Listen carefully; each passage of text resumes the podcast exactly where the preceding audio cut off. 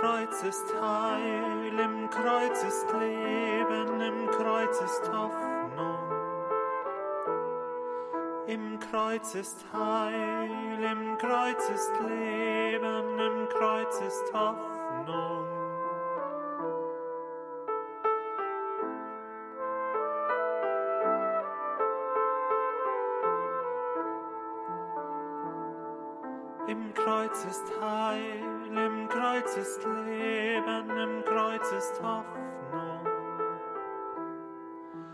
Kreuz ist Heil, im Kreuz ist Leben, im Kreuz ist Hoffnung.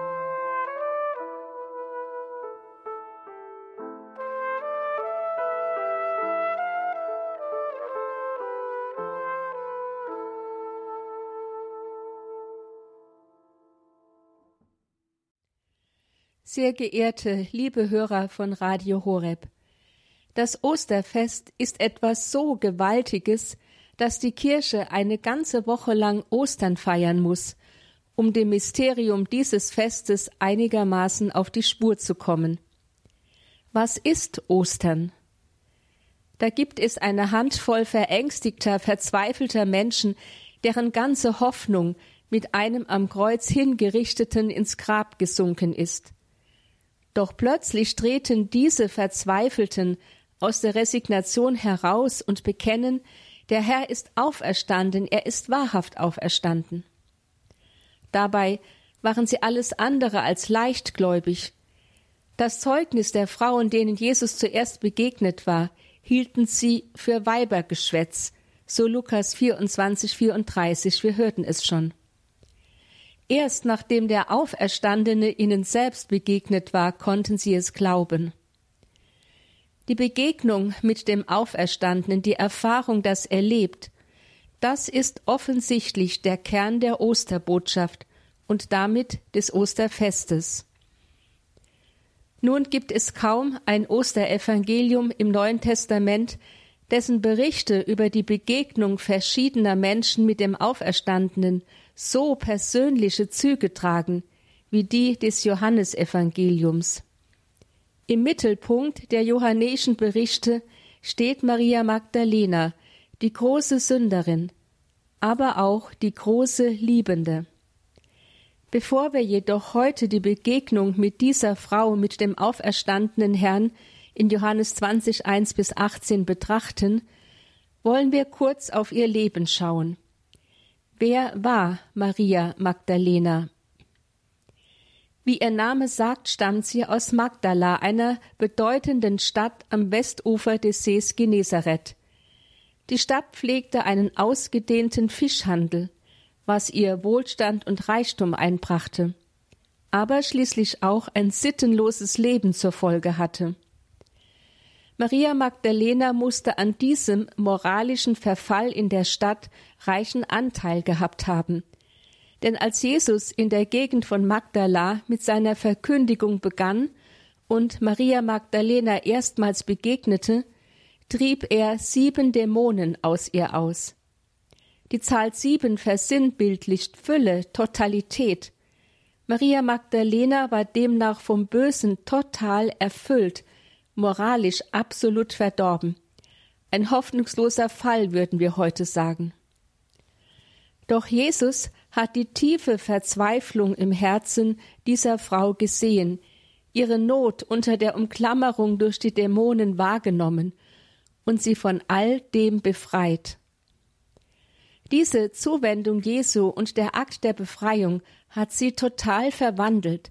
Aus der abgrundtief verdorbenen Sünderin wurde eine unendlich liebende, treue und glühende Nachfolgerin, die von nun an zusammen mit den Aposteln und Jüngern Jesus bei seinem öffentlichen Wirken begleitete und ihm mit ihrem Vermögen diente.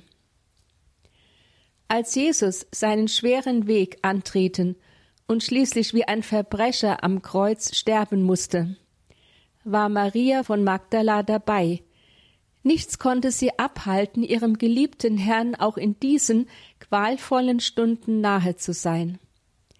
Was die Apostel und Jünger nicht vermochten, das tat sie.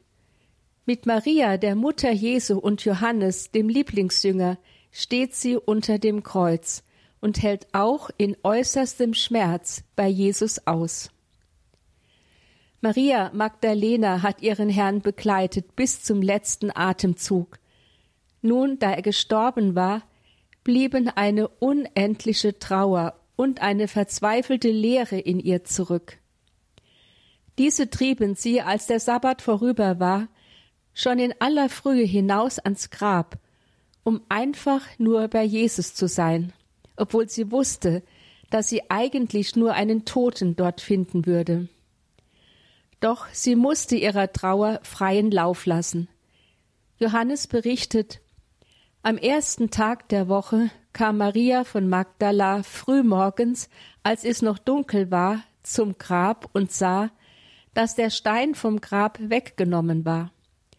Da liefen sie schnell zu Simon Petrus und dem Jünger, den Jesus liebte, und sagte zu ihnen, Man hat den Herrn aus dem Grab weggenommen, und wir wissen nicht, wohin man ihn gelegt hat. Im Unterschied zu den anderen Evangelien kommt im Johannesevangelium Maria Magdalena allein zum Grab. Und sie kommt nicht, um den Leichnam zu salben.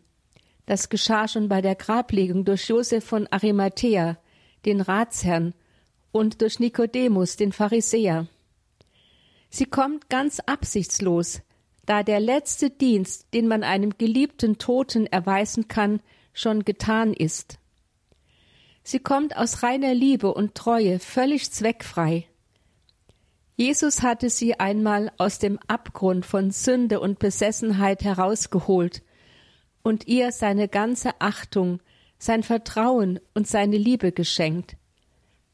Das hatte nie ein Mensch zuvor getan, und so konnte sie ihm diese Tat nicht vergessen.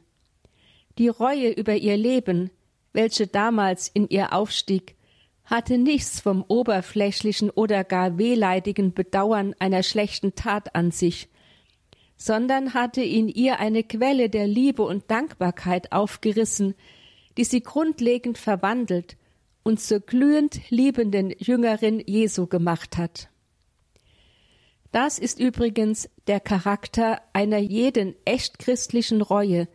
Sie hat nichts mit einem falschen sich verbiegen zu tun und auch nichts mit einem sentimentalen Jammer über sich selbst, sondern befreit zu größerer Liebe und Dankbarkeit. Adrienne von Speyer, eine Ärztin und Mystikerin, schreibt über diese Art von Reue der Sinn der christlichen Reue liegt ganz und ausschließlich in der erlösten Liebe. Eine Reue, die beständig um die begangene Sünde kreist, die an der Trauer über die Sünde sich weidet, ist völlig unchristlich. Reue in der Liebe zum Herrn ist nur dazu da, um die Abkehr von der Sünde zu vollenden und der Liebe und dem Dienst am Herrn Raum zu schaffen. Jede schwere Sünde, die der Herr verzeiht, muss die Geburt der Liebe in der Seele bewirken, den Anfang der Bereitschaft, die Sendung des Herrn zu übernehmen. Weil Maria Magdalena eine derart selbstlos und absichtslos Liebende ist, kommt sie als Erste dem menschlich so unfassbaren Mysterium der Auferstehung nahe. Sie entdeckt das offene Grab. Noch hat sie nicht hineingeschaut, noch weiß sie nicht, dass das Grab leer ist. Noch begreift sie nicht das Zeichen des offenen Grabes, das die Auferstehung ja schon andeutet. Vielmehr erschrickt sie und zieht daraus den nächstliegenden Schluss, dass man den Leichnam gestohlen habe. So läuft sie schnell zu den Aposteln Petrus und Johannes und schildert ihnen die Situation samt ihrer persönlichen Deutung, man hat den Herrn aus dem Grab gestohlen.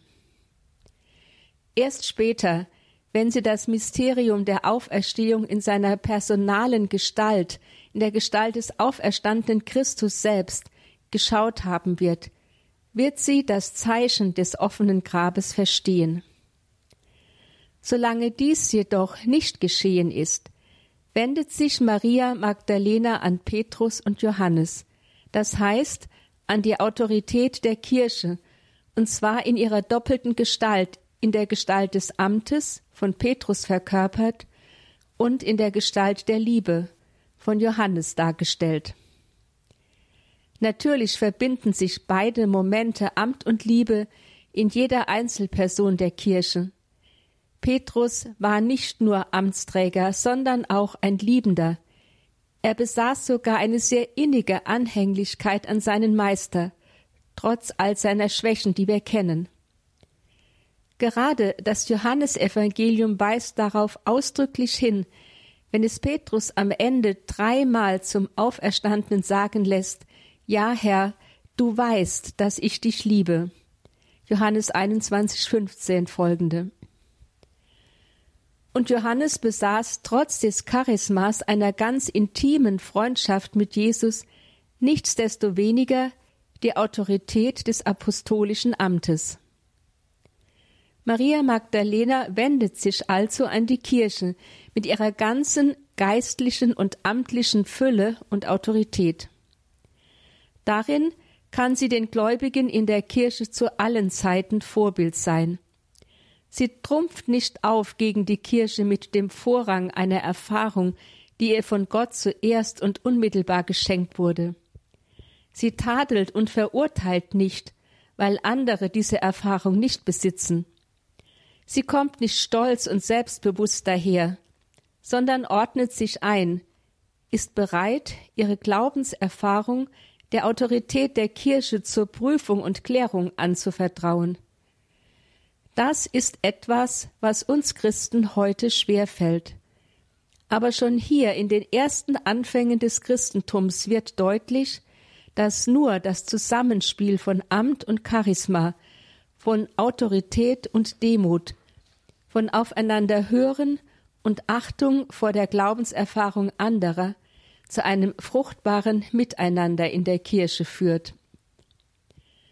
So wird Maria Magdalena gerade aufgrund ihrer Demut und ihres aufrichtigen Vertrauens in die geistliche Autorität der Kirche zum Anstoß für die Kirche, sich auf den Weg zu machen zu einer entscheidenden Gottesbegegnung. Maria Magdalena kann also führen, geistlich führen, aber sie kann das nur deshalb, weil sie die Führungsrolle nicht beansprucht.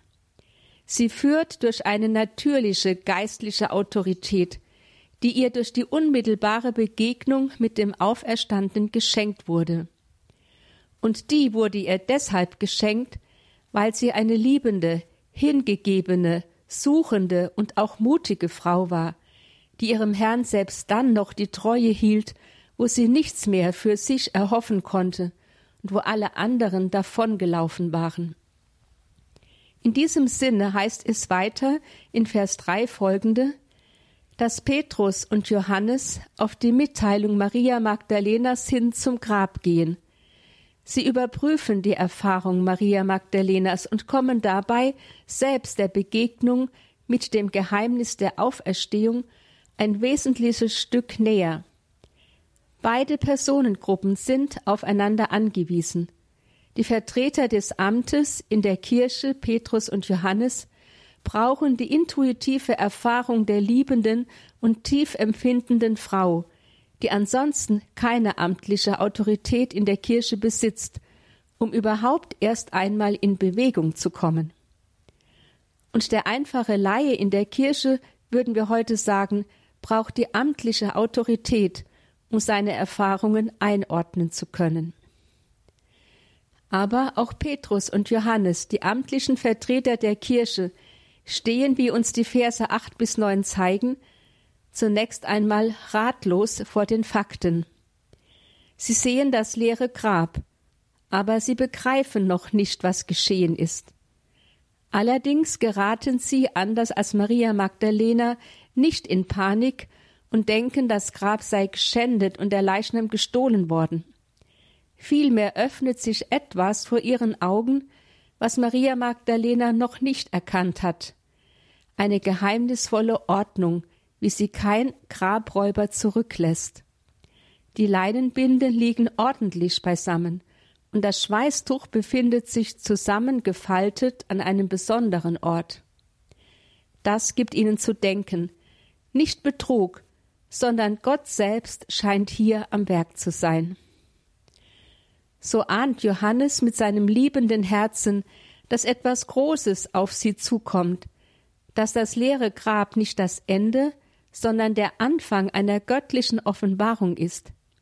Deshalb heißt es in Vers 8, er sah und glaubte.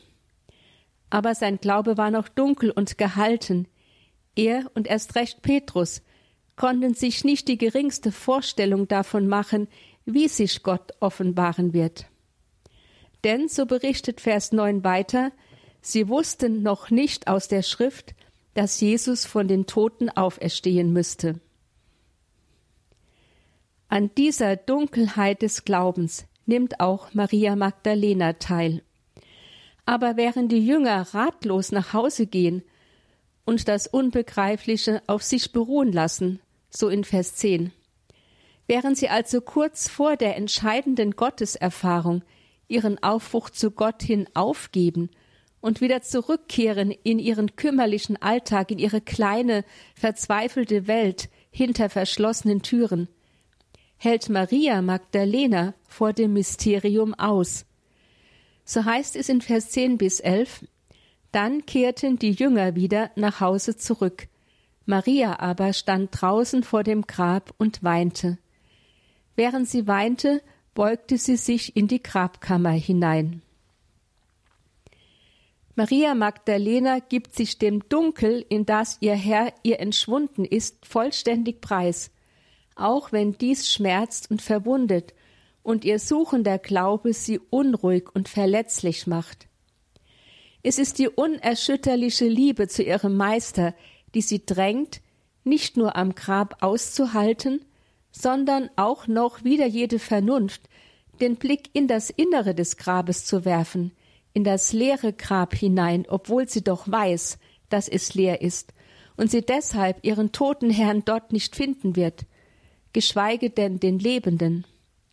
Aber sie findet die Engel. Vom Blick ins leere Grab, das heißt von der Treue des Liebenden bis zum Äußersten, auch wenn diese Treue widersinnig erscheint, hängt alles ab, das Finden der Engel, die Begegnung mit dem Auferstandenen und die Sendung zu den Jüngern. In dieser liebenden Treue soll und kann uns Maria Magdalena gerade heute zum Vorbild werden. Gott braucht Menschen wie sie, die den Blick ins leere Grab aushalten.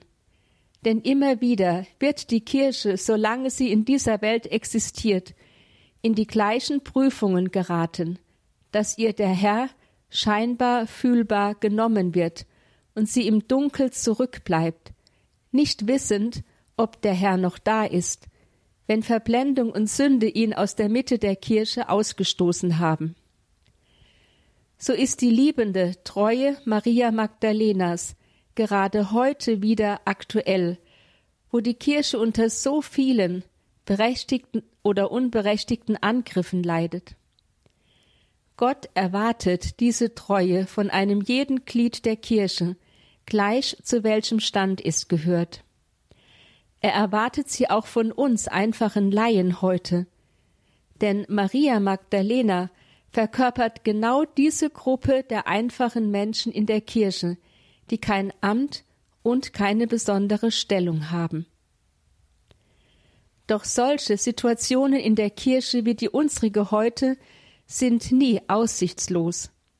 Denn es wird zu allen Zeiten Menschen geben, in denen Gott eine so große Liebe wie in Maria Magdalena weckt und die deshalb auch jetzt nicht von ihrer Liebe zu Jesus lassen, die auch jetzt noch unruhig und unter Tränen auf der Suche sind, die auch jetzt noch den Blick in das leere Grab aushalten, obwohl viele in der Kirche von Ratlosigkeit und Resignation gepackt, sich zurückziehen und zum Alltag übergehen, die auch jetzt noch erwarten, dass Gott wie damals das Dunkel wieder durchspricht und lebendig auf uns zukommt.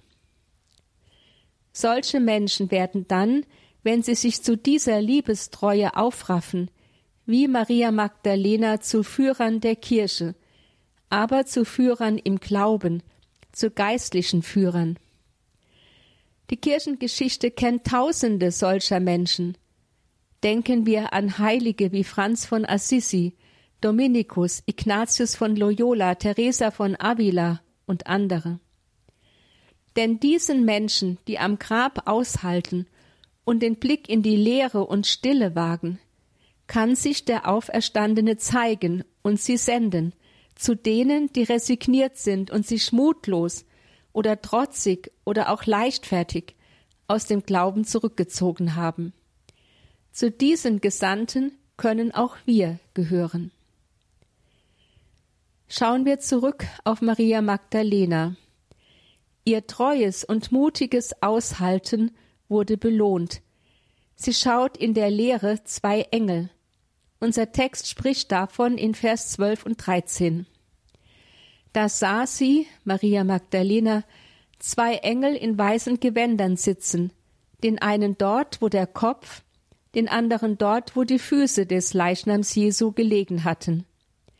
Die Engel sagten zu ihr, Frau, warum weinst du? Sie antwortete ihnen, Man hat meinen Herrn weggenommen, und ich weiß nicht, wohin man ihn gelegt hat. Maria Magdalena schaut die Engel. Die Jünger, die das leere Grab so schnell wieder verlassen hatten, konnten sie nicht schauen. Die Engel werden vielmehr erst in dem Augenblick sichtbar, wo Maria Magdalena trotz aller Trostlosigkeit sich selbst ganz in die Leere des Grabes hinein übergibt. Nun wird deutlich, es gibt ein Entgegenkommen des Himmels schon in diesem Leben. Gott und Mensch sind nicht getrennt durch die Lehre und das Gottesschweigen, das Menschen selbst verschuldet haben. Die Lehre ist vielmehr auf geheimnisvolle Weise erfüllt von Gott. In Zeiten des Gottesschweigens kommt Gott nur und gerade in dieser Lehre auf uns zu. Das ist seine Weise, mit unserer Schuld umzugehen. Er verwandelt unsere Schuld in eine glückliche Schuld, in Gnade.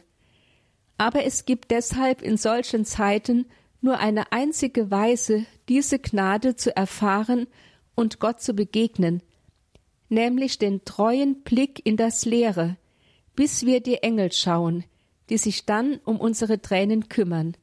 Warum weinst du? Der treue Blick in die Leere heißt für uns konkret, wegschauen von uns selbst, nicht mehr fragen, was unserem Glaubensgefühl wohltut. Die geistlichen Lehrer der Kirche sind der Überzeugung, dass der wahre, gereifte Glaube den Hiatus, das heißt den Abgrund der Lehre, braucht, um zur Schau zu gelangen. So schreibt die schon zitierte Ärztin und Mystikerin Adrienne von Speyer Solange ein Mensch glaubt, indem er alles auf sich selber zurückbezieht, kann er nicht schauen. Die Schau beginnt erst, wo die Reflexion auf sich selber aufhört. Maria schaut wohl mit ihren leiblichen Augen, aber mit Augen, die durch die Schau der Lehre bereit sind, vom Licht des Jenseits getroffen zu werden. Das Licht des Jenseits vermitteln uns die Engel. Sie weisen aus dem Grab, das heißt aus der Selbsterniedrigung und Selbstvernichtung des Gottessohnes hinaus in die Fülle des Lebens beim Vater. Die Engel sind das sichtbare Zeichen dafür, dass es aus der Einsamkeit des Gottesschweigens und der Gottesferne einen Ausweg gibt. Sie sind die deutliche Spur zu Gott hin. Die Frage, die die Engel Maria Magdalena stellen, bedeutet für sie zunächst Tröstung. Frau, warum weinst du? Aber sie bedeutet auch Öffnung, Befreiung. Maria Magdalena wird durch diese Frage wie von einem Bann erlöst. Ihre einsame Trauer bricht auf. Sie kann sich öffnen und ihren Kummer aussprechen. Man hat meinen Herrn weggenommen, und ich weiß nicht, wohin man ihn gelegt hat. Die Fragen, die von Gott her auf den bedrängten Menschen zukommen, wirken meist tröstend und öffnend, bringen Licht in eine von Trauer verschlossene Seele und wenden sie Gott zu. Das geschah schon im Alten Testament so. Der Engel Gottes fragt zum Beispiel die in die Wüste geflohene, verzweifelte Hagar. Hagar mag Sarais, woher kommst du und wohin gehst du? Das öffnet Hagar das Herz, so dass sie ihren Kummer über die Vertreibung aus dem Haus Abrahams aussprechen kann. Genesis 16, 8 folgende. Oder Gott selbst fragt den vor der Rache der Königin Isabel in die Wüste geflohen Prophet Elia, der sich am Fuß des Gottesberges Horeb in einer Höhle versteckt hat. Was willst du hier, Elia? Und auch für Elia wird diese Frage zum Anlass, seine Verzweiflung über die Rache Isabels vor Gott auszusprechen. Auch Maria Magdalena spricht auf die Frage der Engel hin ihren Kummer aus. Man hat meinen Herrn weggenommen, und ich weiß nicht, wohin man ihn gelegt hat. Johannes 20, 13. Und kaum hat Maria Magdalena gesagt, was sie quält, da steht sie auch schon vor dem Herrn, ohne es zu ahnen. Als sie das zu den Engeln gesagt hatte, heißt es in dem Text, wandte sie sich um und sah Jesus dastehen, wusste aber nicht, dass es Jesus war. Und nun stellt Jesus ihr die gleiche Frage wie die Engel, Frau, warum weinst du? so Vers 15. Aber er, der in ihr Herz schaut, weiß ja schon, weshalb sie weint. Deshalb erweitert er die Frage, wen suchst du? Aber immer noch erkennt sie ihn nicht. Sie meinte, es sei der Gärtner und sagte zu ihm, Herr, wenn du ihn weggebracht hast, sag mir, wohin du ihn gelegt hast, dann will ich ihn holen. Diese Szene ist erschütternd. Hat Maria Magdalena nicht genug gelitten? Hat sie nicht genug Treue und Liebe bewiesen? Warum offenbart sich Jesus ihr nun nicht endlich richtig, wo er doch vor ihr steht? Warum bleibt ihr Auge immer noch dunkel und ihr Herz gehalten? Der Grund liegt nicht in einer Schuld Maria Magdalenas. Ihre Schuld ist verziehen. Sie ist ganz Geliebte ihres Herrn. Vielmehr muss Maria Magdalena diese bis zum äußersten ausgedehnte Trostlosigkeit durchleiden, weil sie durch sie vorbereitet und geläutert werden soll für ihre Sendung in der Kirche. Wir könnten sagen, es ist eine apostolische Trostlosigkeit, die notwendig ihrer Sendung vorausgeht. Maria Magdalena kannte bisher ja nur den leiblichen Jesus, Ihr Glaube war emotional gehalten und befriedigt durch seine irdische sichtbare Nähe. In Zukunft soll sie jedoch den Auferstanden verkünden. Deshalb muss sie lernen, auf die gewohnte, fühlbare Nähe ihres Herrn zu verzichten und ihren Glauben und ihre Liebe auf die jenseitige, geistige Gestalt des Auferstandenen zu richten. Das ist ein entscheidender Punkt, an dem wir heute von Maria Magdalena lernen können. Wir können an ihr sehen, welche persönlichen Voraussetzungen im Glauben es braucht, damit wir in der Kirche fruchtbar werden können. Wir müssen uns zuerst wandeln lassen von Gott, müssen die Zeiten, in denen der Glaube uns schwer fällt, weil Gott so fern, so schweigsam wie weggenommen aus unserer Lebenswelt erscheint, als Zeiten der Gnade annehmen. Wir müssen aushalten, wenn uns emotional nichts mehr befriedigt, in dem Wissen, dass dies der Läuterung und Festigung unseres Glaubens auf Jesus hin dient.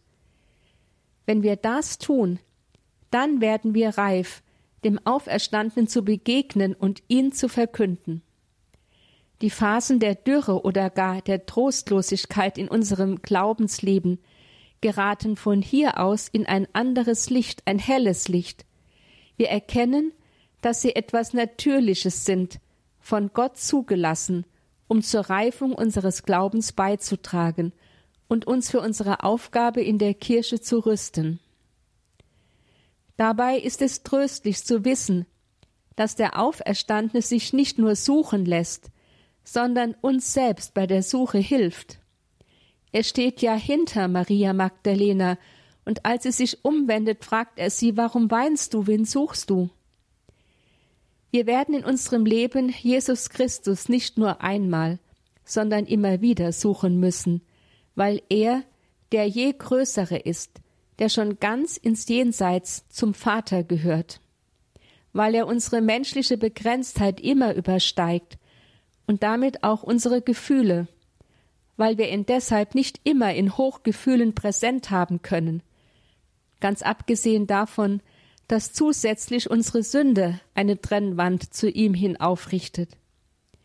Aber das Suchen wird nie hoffnungslos sein, weil es sich, wenn es aufrichtig geschieht, immer in seiner Gegenwart vollzieht, weil er hinter uns steht und er das Finden unfehlbar schenkt.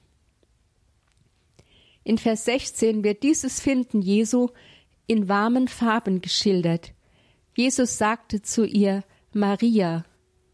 Da wandte sie sich ihm zu und sagte auf Hebräisch zu ihm Rabboni, das heißt Meister.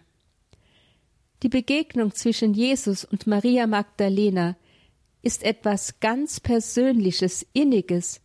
Es ist unmöglich, von außen in das Geschehen zwischen ihr und dem so lange schmerzlich gesuchten Herrn einzudringen. Aber eines wird deutlich Maria Magdalena erkennt Jesus in dem Augenblick, als er sie mit Namen anspricht Maria.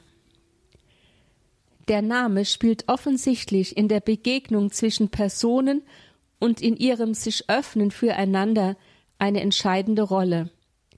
Im Alten Testament bedeutet das Namen geben oder beim Namen rufen eine Art Machtausübung über den Benannten oder die Inbesitznahme desselben, aber auch das Zueinander und einander angehören in Liebe, Freundschaft und Verwandtschaft so gibt im Schöpfungsbericht der Mensch den Tieren einen Namen. Er ist der Herr der Tiere. Im alten Orient war es üblich, dass der Herr seinem Sklaven einen neuen Namen gab, um die Inbesitznahme dieses Menschen anzudeuten. Eltern geben ihren Kindern einen Namen. Die Kinder gehören zu den Eltern und bilden mit ihnen eine Familie. Aber hier kommt schon das Moment der Liebe und der Verwandtschaft hinzu. Und nicht zuletzt ist es Gott, der dem Menschen einen Namen gibt und ihn beim Namen ruft. So heißt es in Jesaja 43, Fürchte dich nicht, denn ich erlöse dich und rufe dich beim Namen, mein bist du, spricht Jahwe zu Israel. Für Gott trifft beides zu. Er ergreift Besitz vom Menschen, aber die Inbesitznahme hat nichts Gewalttätiges an sich, sondern ist zugleich ein Akt der Liebe. Indem Jesus Maria Magdalena mit Namen ruft, zeigt er also nicht nur, dass er sie kennt, sondern dass er schon längst Besitz von ihr ergriffen hat, schon in der Zeit ihres langen Suchens, ja schon von der ersten Begegnung an, als er sieben Dämonen aus ihr ausgetrieben hatte, und dass sie nun ihm gehört in unendlicher inniger Liebe. Maria Magdalena antwortet darauf mit der ganzen Hingabe ihrer selbst Rabuni, mein Meister. Auffällig ist, dass sie Jesus nicht mit Namen anspricht. Sie begreift, dass sie von ihm, dem Gottessohn, nicht so Besitz ergreifen kann, wie er von ihr, auch nicht in der Liebe. Ihre Liebe ist ja ganz Antwort auf seine vorausgegangene Liebe, mit der er sich ihr vom ersten Augenblick an hingegeben hatte. Indem sie Jesus aber Rabboni nennt, bringt sie doch ihre ganze zärtliche Zuneigung zu ihm zum Ausdruck und ihre Verehrung zugleich. Denn im Unterschied zu dem hebräischen Rabbi, Meister, ist das aramäische Rabboni, mein Meister, eine Zärtlichkeitsform, die die beiden Momente Liebe und Verehrung miteinander verbindet. Maria und Rabuni, das sind die einzigen Worte, die im ersten Augenblick des Erkennens zwischen Jesus und Maria Magdalena fallen. Wir haben schon gesehen, sie sagen nichts anderes aus als liebende Hingabe und innige Vereinigung. Andere Worte verblassen jetzt. Maria Magdalena erzählt Jesus nicht, wie sehr sie gelitten hat in der Zeit seiner Passion, wie schmerzlich sie ihn gesucht hat, seit sie das leere Grab entdeckt hatte. Sie sieht nur noch ihn, ausschließlich ihn. Es ist der Augenblick, den die Mystiker der Kirche die geheimnisvolle Vereinigung von Gott und Mensch, die Unio Mystica nennen. In dieser Einigung will Maria Magdalena, was nur allzu verständlich ist, ihren Herrn festhalten. Aber Jesus erwidert ihr, halte mich nicht fest, denn ich bin noch nicht zum Vater hinaufgegangen. Geh aber zu meinen Brüdern und sag ihnen, ich gehe hinauf zu meinem Vater und zu eurem Vater, zu meinem Gott und zu eurem Gott. Daraufhin ging Maria Magdalena zu den Jüngern und verkündete ihnen, ich habe den Herrn gesehen, und sie richtete aus, was er ihr gesagt hatte. Vers 17 bis 18. Maria Magdalena ist ein Mensch. Nach der langen, schmerzlichen Entbehrung der letzten Tage hat sie ihren geliebten Herrn wieder vor Augen. Was liegt da näher, als dass sie einfach bildlich gesprochen ihn umarmen möchte, dass sie in die alte, vertraute Gemeinschaft mit Jesus zurückkehren und das Kreuz wie einen dunklen Traum hinter sich lassen will. Sie will wieder ihren Meister wie in den Tagen zuvor. Aber das widerspricht dem, was inzwischen geschehen ist. Man kann Jesus nicht mehr als seinen Rabbi am Kreuz vorbei haben wollen. Man kann ihn fortan nur noch berühren als den, der zum Vater aufgestiegen ist. Seine Existenzweise unter uns, das heißt seine Existenzweise in der Zeit der Kirche, wird künftig eine andere sein als zu der Zeit, als er noch auf Erden lebte und wirkte. Er ist nun der zum Vater erhöhte und damit für alle Menschen offene. Nur als solchen kann ich ihn noch berühren und das heißt nicht mehr für mich allein besitzen. In der Zeit der Kirche beginnt nun eine Berührung ganz anderer Art, die alle leibliche Annäherung weit übertrifft. Er wird nicht mehr mit den Armen, sondern mit dem Herzen umfasst, schreibt Kardinal Friedrich Wetter in seiner Auslegung zu Maria Magdalena. Durch seinen Geist, den er vom Vater sendet, wird er in uns sein und wir werden in ihm sein. Doch dieser Geist, den er den Aposteln an Pfingsten und einem jeden von uns in der Taufe und in der Firmung geschenkt hat, macht uns zu Gesandten und Zeugen Jesu bis an die Grenzen der Erde, sagt Jesus, und das heißt überall dort, wo wir leben. Das ist eine klare biblische Absage an all jene, die meinen, sich in eine bloß private Frömmigkeit oder gar Mystik zurückziehen zu sollen und dabei außer Acht lassen, dass jeder, der von Gott wirklich berührt worden ist, zugleich auch Gesandter und Zeuge dieser Berührung sein muss. Es gibt sicher Zeiten und Orte der ganz persönlichen Einkehr und Zweisamkeit mit Gott, wie zum Beispiel Zeiten des persönlichen Gebetes und der Anbetung, Wallfahrten zu Orten der Gottesbegegnung und ähnliches. Aber wenn diese nicht auch fruchtbar werden für unsere Aufgabe in der Welt, dann ist eine gefährliche Schieflage eingetreten. Deshalb entzieht sich Jesus Maria Magdalena.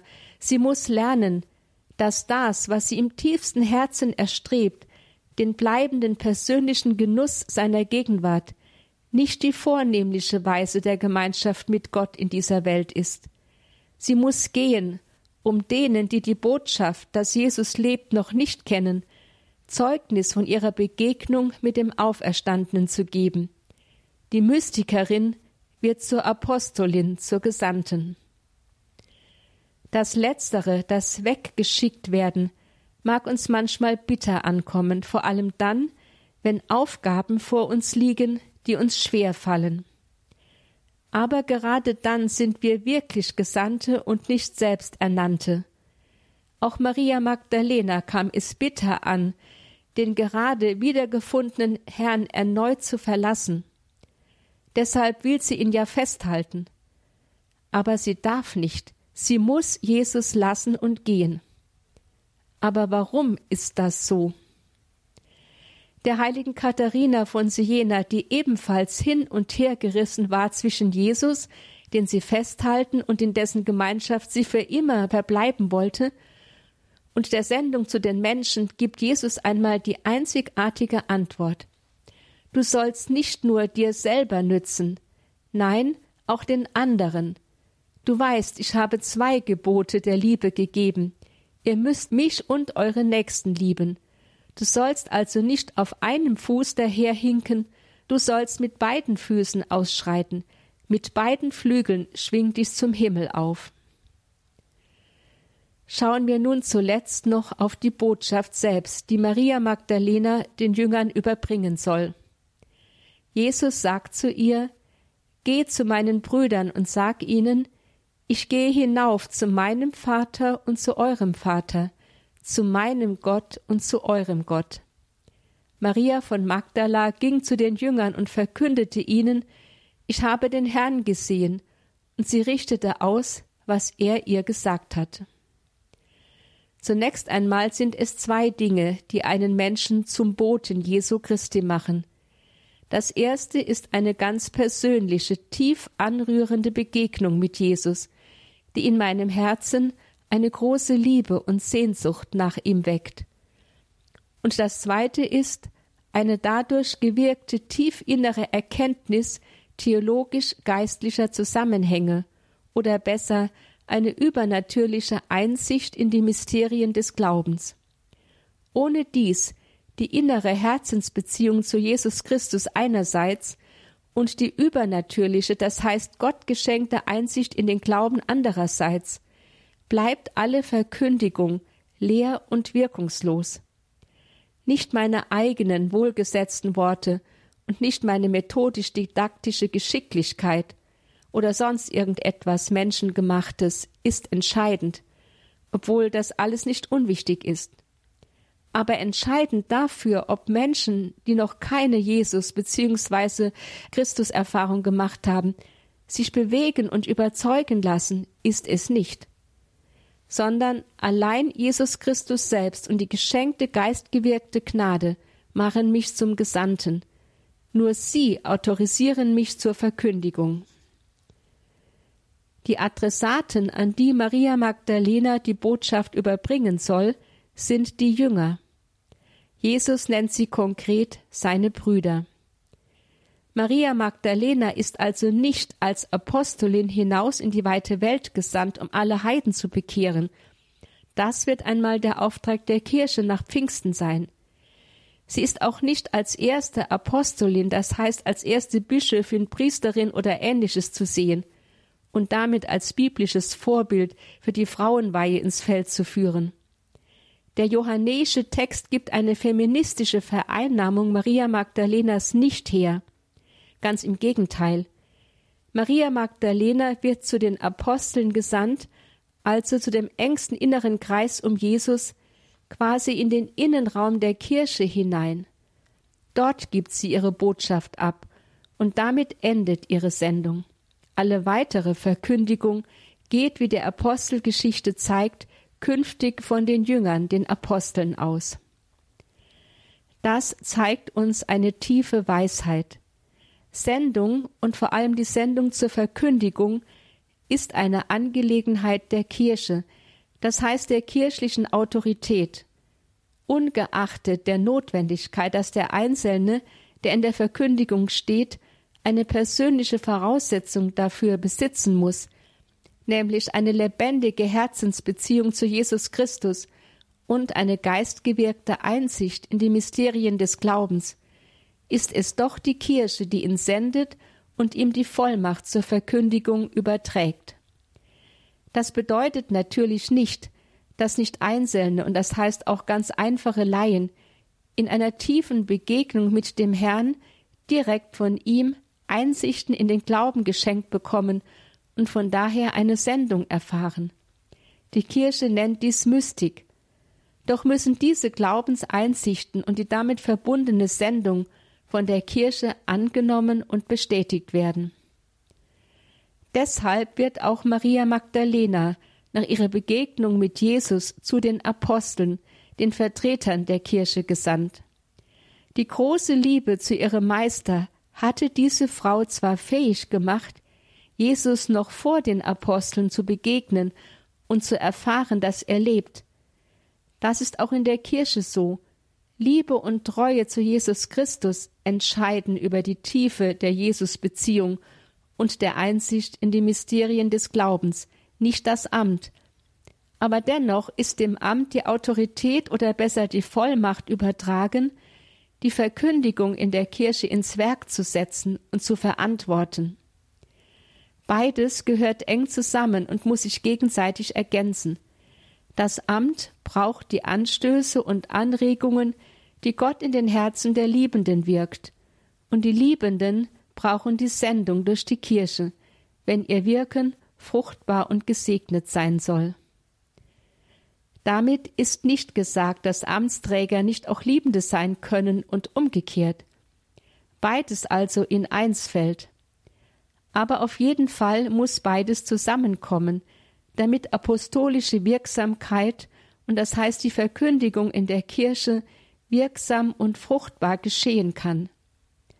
Das ist es, was die Sendung Maria Magdalenas durch den Auferstandenen uns zeigt, und es wäre gerade heute hilfreich, diese biblischen Maßstäbe im Zusammenhang mit der Diskussion um Macht und Amt sowie die Priesterweihe der Frau, wie sie auf dem synodalen Weg geführt wird, zu beachten. Wir möchten uns nun am Ende dieses Vortrags die Frage stellen, was würde der Auferstandene uns heute sagen, wenn wir ihm so unmittelbar wie Maria Magdalena begegnen dürften? Vielleicht würde er uns Folgendes sagen. Erstens, deine Treue zu mir, auch in schweren Zeiten, ist großartig, ein einzigartiger Ausdruck deiner Liebe. Nur so konntest du erfahren, dass ich lebe. Wer mich nicht sucht, dem kann ich mich nur schwer aufdrängen. Zweitens, aber halte mich nicht fest, genieße nicht nur die wohligen Gefühle deines Glaubens, die Erfahrung der Gottesferne, die du gerade gemacht hast, machen so viele Menschen. Aber nicht alle sind so stark im Glauben und so treu in der Suche nach mir. Sie brauchen dich und dein Zeugnis, dass ich lebe und dass es sich lohnt, mich zu suchen. Drittens, deshalb musst du gehen, ich sende dich zu denen, die in Hoffnungslosigkeit dahinleben. Sie brauchen dich, damit auch sie mir begegnen können. Viertens. Aber ich bitte dich, tue das alles in Demut und Einordnung in die Kirche. Nur so kann ich dein Werk fruchtbar machen, wenn es in der Verantwortung der Kirche und in Einheit mit ihr geschieht. Es geht nicht um Macht, Ansehen und Ämter in der Kirche, es geht um die Liebe, die ich allein in dein Herz senken kann, und es geht darum, Zeugnis zu geben davon, dass ich lebe.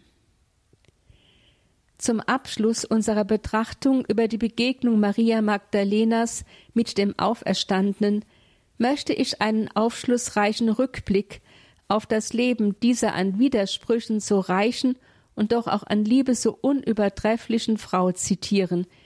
Er stammt von Kardinal Friedrich Wetter. Das Leben Marias von Magdala beginnt im Galiläa der Heiden. Es führt in die Tiefen einer satanischen Knechtschaft, in der sich das Geheimnis der Bosheit ihrer völlig bemächtigt hatte. Von Jesus geheilt und befreit, folgt sie dem Herrn nach bis unter das Kreuz. Von da an aber ist sie umflossen und durchdrungen vom lebendigen Licht des Auferstandenen – so wird diese liebende und sich verschenkende Frau zu Symbol des Menschen überhaupt, der sich an den Herrn verschenken darf und in der tiefen Gemeinschaft mit dem Auferstandenen seine endgültige Erfüllung findet. Soweit Friedrich Wetter. Liebe Teilnehmerinnen und Teilnehmer an den Radioexerzitien, mit diesen Worten und dem Wunsch, dass auch Sie an diesem Osterfest von dem lebendigen Licht des Auferstandenen umflossen und durchdrungen werden, möchte ich mich von Ihnen verabschieden. Wir sind acht Tage miteinander einen geistlichen Weg gegangen, zum größten Teil ohne uns zu kennen. Meine Mitschwestern im Kloster Wettenhausen haben sie in diesen Tagen ganz besonders in ihr Gebet mit hineingenommen. Wir sind eine geistliche Gemeinschaft geworden bleiben wir darüber hinaus im Herrn verbunden im Gebet und in der Sendung, die der Auferstandene uns allen gegeben hat. Ihr sollt meine Zeugen sein bis an die Grenzen der Erde. Diese Grenzen der Erde sind manchmal ganz nahe.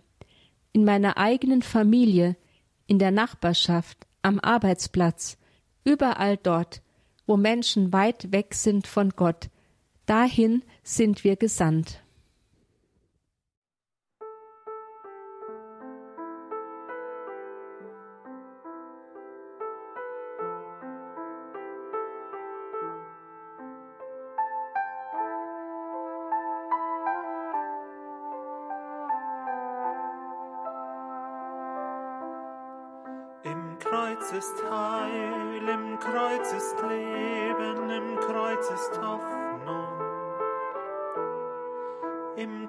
Ist Heil, im Kreuz ist Leben, im Kreuz ist Hoffnung.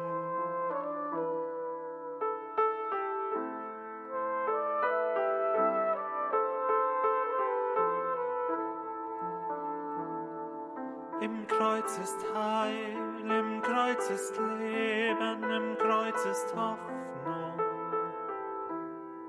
Im Kreuz ist Heil, im Kreuz ist Leben, im Kreuz ist Hoffnung.